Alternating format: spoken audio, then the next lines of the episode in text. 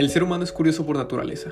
Gracias a esta curiosidad, el ser humano ha desarrollado la capacidad de investigar el cómo, el cuándo, dónde, por qué y el para qué de las cosas, de la naturaleza y de los objetos que se encuentran a nuestro alrededor.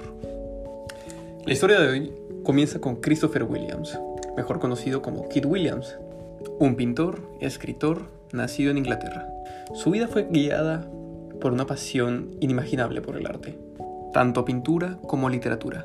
Pero no fue hasta 1979 que creó la obra por la cual sería recordado.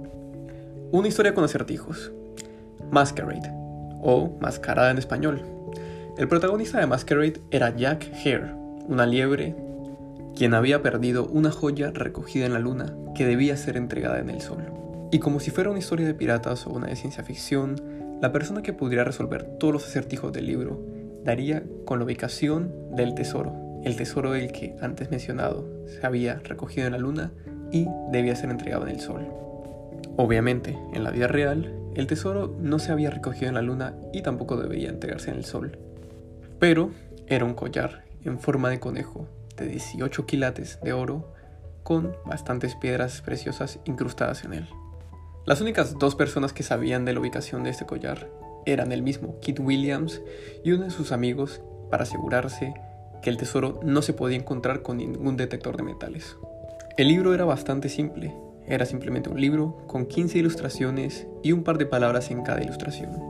Para completar el rompecabezas había que dibujar una línea desde el ojo de cada uno de los animales en las 15 pinturas, a través de la mano o la pata hasta una letra en el borde. Una vez que hacías todo esto, obtenías las siguientes palabras. El dedo largo de Catalina hace sombra, sobre, tierra, enterrado, amuleto, amarillo, mediodía, apunta, la hora, bajo la luz del equinoccio, busca tú. Recordemos que el equinoccio es el momento del año en el que el Sol forma un eje perpendicular en el ecuador y en el que la duración del día es igual a la duración de la noche en toda la Tierra. Pero la cosa no terminaba ahí. La primera letra de cada una de las pistas en inglés deletreaban las palabras cerca de Amhill, dando como resultado que Kit Williams había enterrado el tesoro cerca del monumento de Catalina de Aragón, también llamado como la Cruz de Catalina, justo en el lugar donde la cruz daba sombra durante el equinoccio de primavera y de otoño. Dos maestros de física, Mike Barker y John Russo, tardaron casi tres años en descifrar el código, pero cuando lo lograron ya no había tesoro.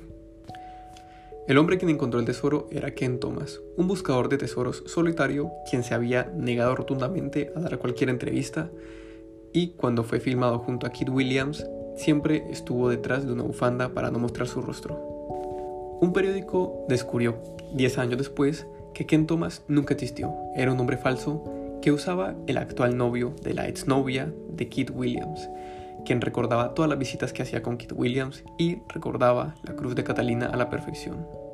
En todos estos años, el supuesto Ken Thomas había abierto una compañía de videojuegos llamada Hairsoft, la cual quedó en bancarrota poco después y Ken se vio obligado a vender la libre de oro por 31 mil libras esterlinas, lo que al día de hoy sería un poquito más de 100 mil dólares. Con el pasar de los años, Kid Williams se había deprimido bastante, ya que toda su reputación artística, tanto como pintor como escritor, se había reducido a del simple escritor de mascarada, el libro de acertijos que terminó con un fraude.